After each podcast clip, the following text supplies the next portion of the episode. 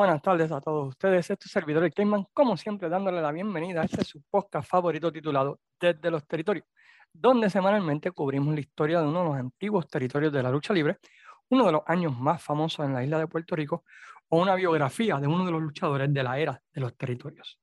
Esta semana, de seguro, miramos la biografía de quien sin duda fue el draw más grande en la historia del noroeste de los Estados Unidos y uno de los luchadores más populares de todos los tiempos, la leyenda Bruno Sammartino.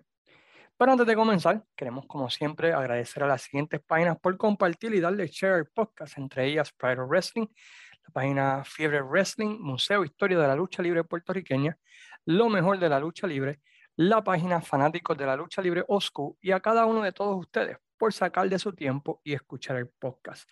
Esta semana estaremos mirando la primera parte de esta gran carrera que fue la carrera de Bruno Sammartino y esperamos la semana que viene tener para ustedes la segunda parte que cubre su segundo reinado, los viajes que hizo a Puerto Rico, sus retiros, unos retiros y así por el estilo hasta el final de su carrera.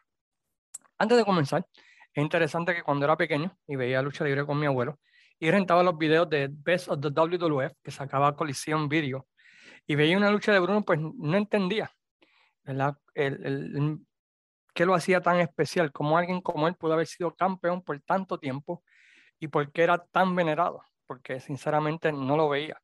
Pero ahora de adulto, mano, Bruno no solo merecía el título de por pero el tipo era increíble en lo que hacía y cómo y cuándo lo hacía, y tú puedes entender por qué fue el draw que fue en sus tiempos, sus promos y cómo actuaba de acuerdo a esas promos, increíbles, sin lugar a dudas eh, uno de los luchadores más importantes en la historia de este deporte y, una persona que tú lo ves y, tú realmente crees que ese tipo es, es así. Así que se puede entender, ahora uno de adulto puede entender por qué tanta gente por casi que 40 años eh, lo hicieron uno de los draws más importantes en la historia.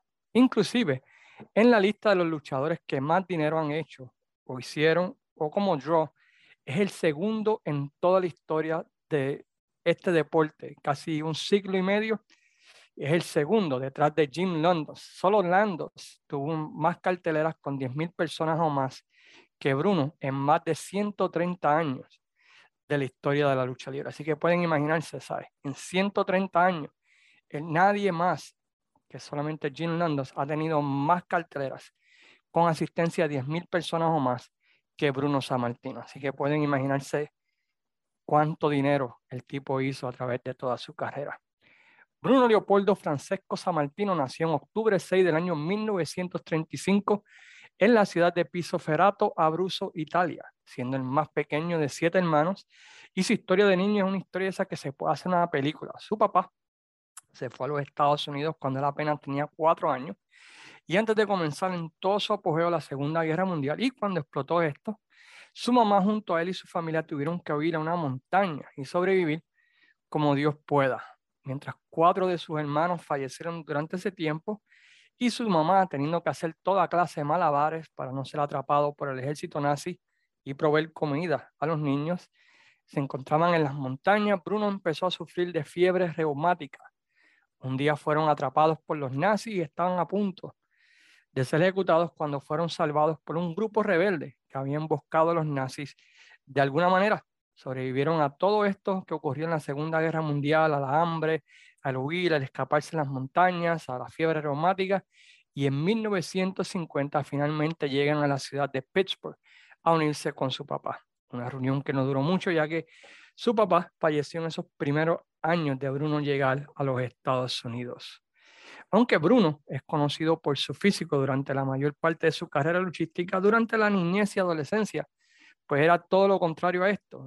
inclusive, su biografía menciona que él había sido víctima de bullying debido a su fuerte acento italiano, lo que lo llevó a comenzar a entrenar pesa, weightlifting, convirtiéndose en uno de los mejores de la ciudad a su temprana edad, llegando a participar en los tryouts por las Olimpiadas para representar a los Estados Unidos, aunque la no llegó a competir por los Estados Unidos en las Olimpiadas. También comenzó a jugar fútbol americano y lucha recibiendo una beca para la Universidad de Pittsburgh. Existen dos versiones sobre cómo comenzó el deporte de la lucha libre profesional. Una que fue invitado a un programa de televisión para realizar un stunt y un, promotor, un promotor lo vio allí.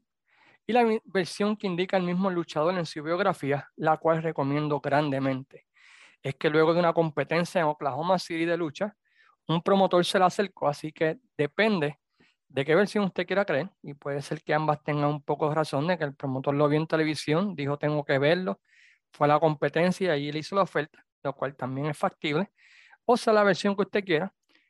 Bruno Sammartino, ¿verdad? Eh, en 1959 hace su debut en la lucha libre en su ciudad adoptada de Pittsburgh, derrotando a Dimitri Gabrowski. Él continúa luchando en la ciudad de donde lo vio nacer, no donde lo vio nacer, pero básicamente su segundo hogar, Pittsburgh, y finalmente en 1960 hace su debut para Capital Wrestling, conocida por nosotros como la Worldwide Wrestling Federation, derrotando a Miguel Torres en la ciudad de White Plains, Nueva York. Su debut en la casa, que sería sinónima con él, ocurrió en enero 2 del año 1960. Ese tiempo en Capital Wrestling, o la Worldwide Wrestling Federation, pues durante ese tiempo eh, se encontraba Buddy Rogers como la figura principal. Y Buddy Rogers en ese tiempo era como HBK a mediados de los 90, que tenía su propio click de luchadores y si tú no eras parte de ese grupo, pues olvídate de recibir un push o recibir una oportunidad. Y San Martino, a pesar de que era uno de los luchadores más populares con la comunidad étnica que iba a las carteleras y que ya tenía victorias importantes en esa temprana edad de su carrera sobre luchadores como Jerry Graham, George, George Pampero Filpo, Carbon Hayes, que eran o que son Hall of Famers y que había hecho pareja con Antonio Roca, pues no pasaba de la segunda o tercera lucha. Y las únicas dos luchas titulares que tuvo con Rogers, pues este, pues no quiso trabajar correctamente con él. Y, ¿verdad? y pues eh, dejando un mal sabor en la boca de San Martino cansado de los juegos políticos de Buddy Rogers en la Capital Wrestling Federation porque era el draw más importante de la lucha libre en ese tiempo y era el campeón ¿verdad? Eh, mundial de la NWA. Pues Bruno Sammartino pues decide correr el riesgo de eh, retirarse de Capital Wrestling y presenta su renuncia y decide irse al territorio de San Francisco, un territorio que hemos hablado aquí en el podcast, donde se encontraba Ray Stevens, Pat Patterson, Víctor Rivera y muchos luchadores de calidad. Tristemente, San Martino pues nunca llegó al territorio de San Francisco, ya que como castigo, Capital Wrestling antes de su salida lo buscó en la ciudad de Baltimore y Chicago, Chicago sin decirle a San Martino. Cuando este no se presentó en uno de estos eventos, su licencia de luchador fue suspendida en esas dos ciudades. Y en aquel tiempo, las otras comisiones de los Estados Unidos honraban estas suspensiones dejando a Bruno Sammartino sin un lugar para luchar en los Estados Unidos, teniendo que Sammartino regresar a Pittsburgh a simplemente a tener un trabajo normal. Así que pueden imaginarse, lo buquean o lo, en dos ciudades sin saberlo, no se presenta ninguna de las dos y como castigo, ¿verdad? Pues pierde la oportunidad de luchar en los Estados Unidos ya que se encontraba suspendido. Eso fue como castigo por haber renunciado al territorio, ¿verdad? Pues de Capital Wrestling Federation en aquel tiempo.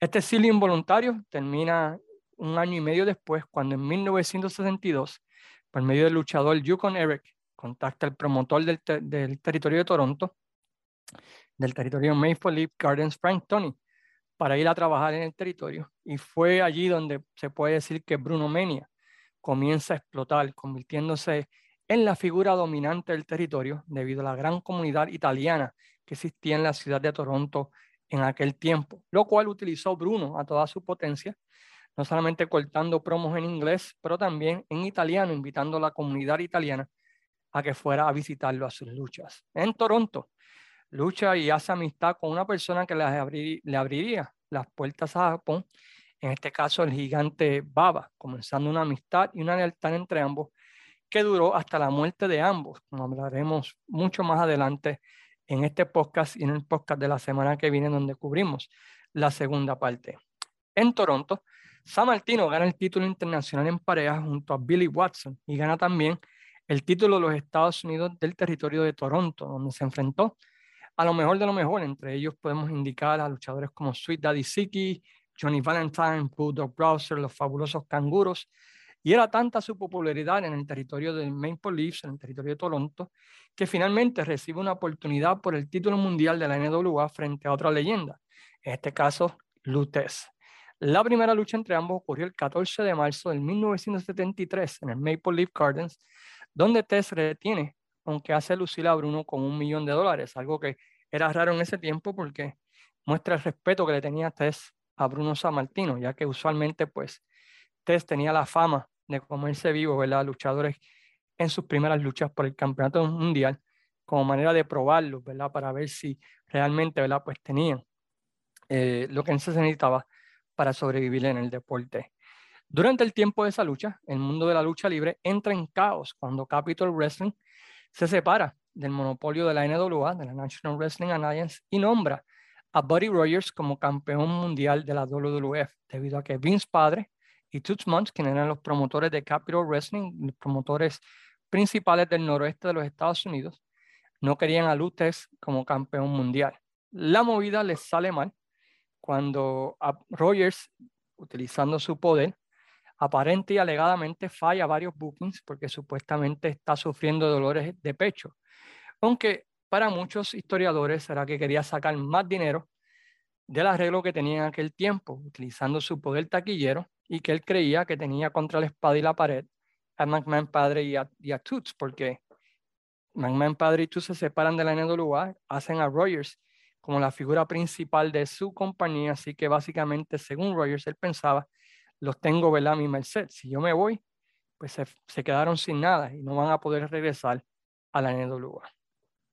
Esto lleva a que Toots Monty y McMahon padre comienzan a planear quién podría ser la próxima cara de la WWF. En un lado tenían Antonino Roca, quien por casi una década había cargado a la compañía tanto en sencillo como en pareja junto a Miguel Pérez, eh, trayendo a la comunidad latina a las carteleras del Madison Square Garden y también estaba el asunto, oh, pero habían varias preguntas, disculpen, sobre Roca. Primero, su edad, si podía ser un campeón a largo plazo, ya que había trabajado en el territorio por más de una década.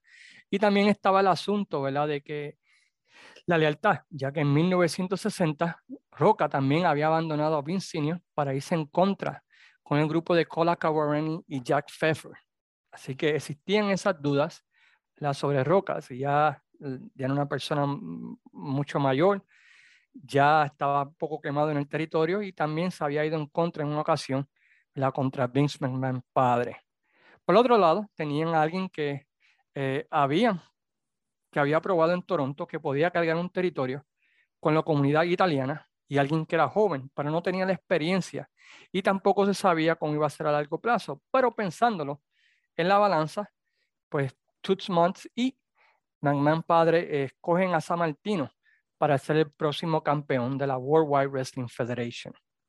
Antes de poder volver a luchar en los Estados Unidos, había una fianza que pagar, la cual McMahon padre pues, pagó para quitarle la suspensión de la licencia que tenía San Martino en todos los Estados Unidos. Por un mes, San Martino luchó en house shows, dándose a conocer a la fanaticada y saliendo en televisión, hasta que finalmente se firma la lucha para el Madison Square Garden en mayo 17 del año 1963. Y otra vez, existen dos versiones. Una, según menciona Buddy Rogers, él sufrió un ataque cinco semanas antes y que básicamente pues lo cargaron a ring para hacer el trabajo. La otra versión, dada por muchos, incluyendo Bruno Sammartino en, en la página Pro Wrestling Stories, es que Rogers pues no quería perder, no quería hacer el trabajo y perder el título. Sea cual sea la versión, la cuestión es que McMahon y Toots le dicen a Sammartino que no puede haber manera que Rogers baje con el título de ring y la leyenda cuenta que una vez en el ring, Bruno se le acerca a Rogers y le dice lo podemos hacer de la manera correcta o de la manera difícil. Tú escoges. 48 segundos. Después, Bruno Sammartino pone un abrazo de oso a Buddy Rogers y este se rinde. Y de esa manera se corona Bruno Sammartino como el nuevo campeón de la World Wide Wrestling Federation. Lo que ocurrió después simplemente increíble. El reinado más largo en la historia del deporte con Bruno siendo campeón por 2.803 días y llenando a capacidad en todos los eventos que tuvo durante, en el noroeste de los Estados Unidos. El, booking para Bruno pues era sencillo y fue un imitado por la WWF a través de casi 30 años, ¿verdad? Básicamente, lo usaron con Pedro Morales, lo usaron con Bob Backlund y lo usaron, ¿verdad? Pues este, con Hulk Hogan al principio. Eh, cada feudo duraba entre dos o tres meses alrededor de la plaza grande que era Madison Square Garden. Eh, duraba entre dos o tres meses dependiendo la calidad del oponente. Si la primera lucha vendía, pues lo traían por una segunda y si la segunda vendía, pues otra vez, si veían que luego de la primera, pues no estaba vendiendo muy bien el, el, eh, el feudo, pues básicamente lo terminaban en dos en el Madison Square Garden. Y básicamente, ¿verdad? Pues era alimentar oponentes a, Bruno Sammartino por dos o tres meses. La primera lucha contra su oponente casi siempre terminaba una descalificación, conteo, eh, tú sabes, siempre pasaba algo que llevaba una segunda lucha, ya que Sammartino pues nunca era planchado en Nueva York o Pittsburgh. Y se llevaba el feudo alrededor de todas las ciudades del noroeste. Estamos hablando de Massachusetts, de Pittsburgh, Pennsylvania, eh, Boston, eh, Delaware y así por el estilo. Si el feudo no vendía bien, lo terminaba en la segunda lucha con San Martino, derrotando a este en el Madison Square Garden súper limpio en el medio del ring. Si el feudo vendía súper bien, el feudo entonces corría por tres meses con la lucha final siendo una lucha con estipulación en el Madison Square Garden, ya sea Texas Death Match, dos a tres caídas, enjaulados, stretcher match y así por el estilo. Entre los feudos más importantes que tuvo San Martino en esta primera corrida de siete años como campeón, podemos mencionar contra Freddie Brassi, Gorilla Monsoon, Waldo Von Erich, Bill Watts, que fue un feudo basado en que ambos eran pareja y Watts traiciona a San Martino, parecido al de Paul Orndorff contra Hulk Hogan, que más adelante hicieron a mediados de los 80. Este fue el primer feudo de venganza de San Martino y fue uno de los más exitosos y estableció a Bill Watts, que todavía era un joven en ese tiempo, como un estelarista en todos los demás territorios de los Estados Unidos. También se enfrentó a Killer Kowalski, George The Animal Joe LeDuc, además de muchos otros oponentes. Pero esos, por decirlo así, son los más famosos. En toda su corrida como campeón de siete años, solo dos carteleras en siete años, imagínense, metieron menos de 10.000 y estableció 17 récords de asistencia en el Madison Square Garden durante ese tiempo. Era tanto la popularidad de Bruno durante esa época que defendió el título fuera del país como lo fue en la original World Championship Wrestling basada en Australia, comandada por um, Jim Barnett, a pesar de que era un territorio de la NWA, defendiendo el título frente a otro Hall of Famer, The Destroyer, y visitó por primera vez Japón en 1967 para Japan Wrestling Association, donde defendió e hizo pareja junto al gigante Baba. En el Maple Leaf Garden también defendió el título en, esta en varias ocasiones en sus días libres de la WWF debido a la lealtad que le tenía Jack Tony, quien le dio trabajo cuando más nadie le podía dar trabajo. Quizá uno pensaría que después de siete años como campeón la gente estaba cansada de él como campeón, pero la realidad es todo lo contrario. Su feudo contra Crusher mm, ah, rompió en meses consecutivos el récord de asistencia en el Madison Square Garden con la primera lucha metiendo 20.819 y la revancha entre ambos en julio 10 del 70, 20.982 personas. Así que de luego de siete años todavía, Bruno Sammartino pues era el draw increíble, ¿verdad? En el noroeste de los Estados Unidos. Pero la realidad es que ya para esa época Bruno estaba cansado y necesitaba un break, estaba explotado mentalmente, físico, y él mismo alega que su cuerpo necesitaba un break para recuperarse.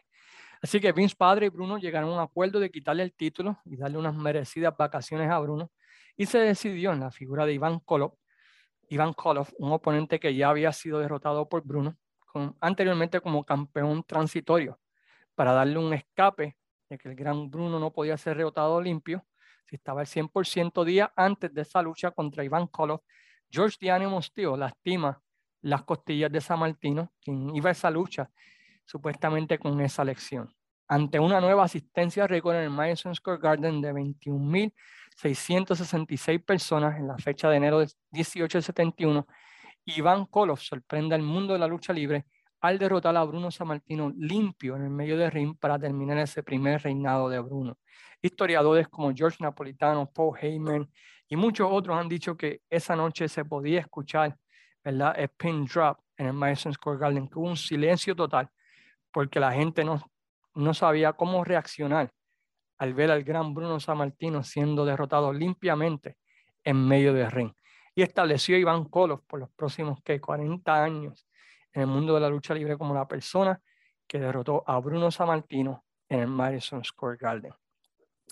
Luego de su derrota, Bruno básicamente por el próximo año luchaba a tiempo parcial y solo en los eventos grandes, aunque ganó el campeonato internacional en pareja junto a Dominic Denucci al derrotar a los mongoles, pero básicamente durante ese tiempo pues estaba luchando a su gusto, visitó Japón, compitió en el territorio de Los Ángeles, donde ganó la famosa batalla campal del 72 en el Auditorio Olímpico, visita el, el territorio de Detroit para enfrentarse a Dos Chic, mostrando lo generoso y leal que era. Waldo Von Eric estaba sirviendo de Booker en la empresa NWF y estaba teniendo problemas de asistencia y como muestra ¿verdad? De, de, lealtad o San Martino, pues para ayudar a su amigo, quien había sido uno de sus mejores oponentes durante su primer reinado, Bruno va y trabaja para la empresa, National Wrestling Federation en Ohio, retando por el título mundial frente a Waldo Von Eric en una serie de tres luchas, donde en la última, Bruno devuelve el favor a Waldo, poniéndolo over limpio en la ciudad de Cleveland, algo que no se veía mucho en aquel tiempo, ¿verdad? como muestra de agradecimiento por lo que había hecho Waldo Von Erich en Nueva York para Bruno Sammartino. Así que podemos ver ¿verdad? que a pesar de, la, de ser una superestrella, él era leal y generoso ¿verdad? con aquellos que lo habían ayudado a llegar a donde él había llegado, como fue en el caso de Frank Tony, eh, Waldo Von Erich y este, se me pasa, y otros, ¿verdad? Este, Bookers y así por el estilo, que lo habían ayudado durante un tiempo donde más nadie lo, lo, eh, había hecho. Mostrando otra vez que Bruno era un hombre de altar cuando la WWF se une a la nueva empresa de New Japan junto a Antonino Inoki. Bruno, en contra de la voluntad de Vince McMahon padre, se va a All Japan, que estaba asociada con la NWA, debido a la amistad y lealtad que tenía con el gigante Baba por darle oportunidades con un tiempo ¿verdad? que nadie más se le estaba dando. Y se va a un tour con esta empresa mientras está en Japón, en el mundo ¿verdad? de la WWF, pues ellos estaban con New Japan y aquí tenías a Bruno Sammartino, posiblemente la figura más importante de la compañía, con la competencia, algo que de seguro, ¿verdad? Pues no le trajo muchos favores con Inoki y tampoco pues era de la buena voluntad de McMahon padre, pero ¿qué podían hacer? Bruno es Bruno y tenía, ¿verdad? Pues el poder en las manos, por decirlo así. Mientras se encontraba en Japón, el mundo de la World de la World Wrestling Federation está ocurriendo un detalle interesante. Aunque en Nueva York, Pedro Morales era el rey de la ciudad, en el resto de la ciudad del noroeste de los Estados Unidos, las asistencias estaban bajando. Y estaba el problema que según Paul Heyman, el reinado de Pedro Morales vio un aumento de violencia en la audiencia que iba a las carteleras, ya que pues, la gente, ¿verdad? Cuando veían que estaban atacando a, a Pedro, ¿verdad? Pues se creían la película y en una ocasión Blackjack Mulligan pues, fue apuñalado saliendo de ring luego de haber atacado a Pedro Morales. Sea cuáles sean las razones, ya para mediados del 72 Vince, padre había comenzado a hablar con Bruno para que éste hiciera un regreso y obtuviese nuevamente el título mundial. Al principio, San Martino rechazó varias ofertas de Vince, ya que no quería regresar al sketch y estaba cómodo con el sketch que tenía ahora, de poder escoger sus días, poder regresar a Pittsburgh, estar con su familia y así por el estilo. Luego de varios meses de conversaciones, Vince padre le ofrece tremenda oferta. Además de un aumento de salario, le daría un porcentaje de todas las taquillas y además un sketch reducido donde San Martino básicamente diría dónde y cuándo lucharía fuera de Nueva York, Washington, Boston y Filadelfia, que eran las ciudades grandes de la WWF en, aquel tiempo. Y tremenda oferta, ¿verdad? Porque solamente luchaba en las ciudades grandes y en los house shows chiquitos y así por el estilo. Si él quería bien, si no también. En las ciudades grandes pues recibía un por ciento de las taquillas y, ¿verdad? Pues recibía un aumento de salario, lo que convirtió a San Martino junto a Andrés Gigante y el campeón mundial de la NWA en los luchadores eh, que más dinero hicieron en los 70 a través de los Estados Unidos. San Martino acepta esta oferta y hace su regreso a la compañía, haciendo pareja junto a Pedro Morales, llevando a una lucha entre ambos denominada el Showdown at the Shea, el Shea Stadium, el Showdown at the Shea Stadium, ante una decepcionante casa de 22 mil personas, ya que se esperaba mucho más gente para una batalla de dos leyendas, pero básicamente pues tuvieron la misma audiencia, quizás hasta un poco menos, que si hubiesen hecho la cartelera en el Madison Square Garden, donde anteriormente habían metido casi 23 mil personas. Aquí apenas metieron 22 personas para lo que debió haber sido ah, la lucha ¿verdad? Este, más millonaria de todos los tiempos de la World Wrestling Federation. Y sucedió algo bastante interesado, interesante. ¿Se acuerdan la lucha de Rock y Lesnar en SummerSlam en 2001, donde la fanaticada buchó a San Martino, ya que muchos habían pensado, los había abandonado, pues, y como les indiqué, Morales era el rey de Nueva York, así que fue una dinámica bien interesante. Eh, y la lucha, ¿verdad? Pues terminó un empate, luego de 65 minutos debido al curfew en la ciudad, y pues, eh, a pesar de que fue una lucha histórica, reconocida, pues la realidad es que no logró el éxito taquillero, ¿verdad? Que Vince McMahon padre este, quería hacer, inclusive Vince McMahon padre estaba en desacuerdo con esta lucha y fue convencido por los otros inversionistas de la WWF de que tenía que hacerlo. Para él, una lucha entre dos técnicos no vende. Él pensaba, y como pensamos mucho, de que tiene que haber un bueno y un malo para que una lucha venda. Y parece que Vince McMahon padre, pues, eh, fue probado, este, cierto, ¿verdad? En este argumento que él tenía. Aunque se había decidido quitarle el título a Pedro Morales y dárselo a Bruno Sammartino, a diferencia de lo ocurrido con el final del primer reinado de Sammartino, la WWF realmente esperó casi un año en darle nuevamente el título a Sammartino, eh, debido a diferentes razones. Entre ellas, ¿verdad? Pues que Morales en Nueva York pues, estaba estableciendo récord de asistencia mes tras mes, a pesar de que fuera de este, ¿verdad? Pues no lo estaba haciendo. Eh, Debido a que existía el temor de una revuelta, si el cambio de título ocurría en el Madison Square Garden, donde Pedro Morales nunca perdió a través de toda su carrera, se decidió realizar el cambio en la ciudad de Filadelfia frente a Chance Stasiak. Y ni siquiera, ¿verdad? Cuando ocurrió el final donde Morales pierde frente a Stasiak, se anunció a Stasiak como nuevo campeón, dejando a la gente en Filadelfia como que, ¿qué fue lo que pasó aquí? ¿Perdió? ¿No perdió? ¿Qué, qué fue lo que sucedió? La próxima semana se anuncia ¿verdad? que Martino estaría retando por el título. Y en diciembre 10 del año 72, Bruno Martino se convierte por segunda ocasión en el campeón, en un campeón mundial de la World Wrestling Federation, comenzando un reinado súper interesante que estaremos hablando la próxima semana cuando hablemos ¿verdad? de la segunda parte de esta increíble carrera de Bruno Sammartino. Vamos a estar hablando ¿verdad? de los oponentes que tuvo en, ese segundo reinado, lo sucedido con Stan Hansen, sus viajes a Puerto Rico, sus viajes a Japón, sus luchas contra Brody. Tenemos mirando también, ¿verdad? Pues el regreso, su retiro, su regreso, ¿verdad? Para pelear con Larry Sabisco y su otro regreso, ¿verdad? Que hizo cuando la WWF estaba teniendo problemas de asistencia a mediados de los 80. Con eso en mente, pues terminamos el podcast de esta semana. Esperamos que hayan disfrutado, ¿verdad? De esta mirada a la primera parte de la carrera de Bruno Sammartino. Queremos, como siempre, invitarlos a que visiten nuestra página desde los territorios, le den like a esta. Eh, vamos a tener un par de cosas interesantes en los próximos meses, tanto Luis Gómez como este servidor. Y Luis Gómez y yo, ¿verdad? Pues le agradecemos a todos que continúen escuchando el podcast y también, ¿verdad? Visitando la página.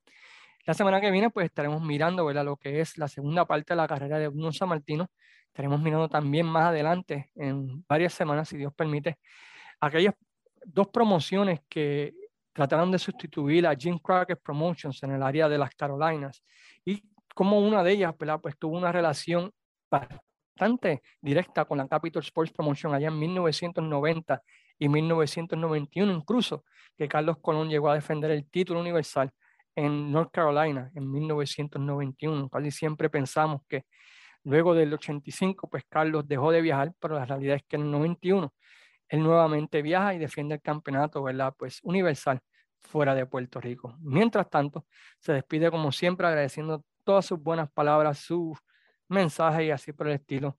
Su servidor, Luis Cuevas, el Cayman, diciéndole a todos como siempre, sayonara, amigos.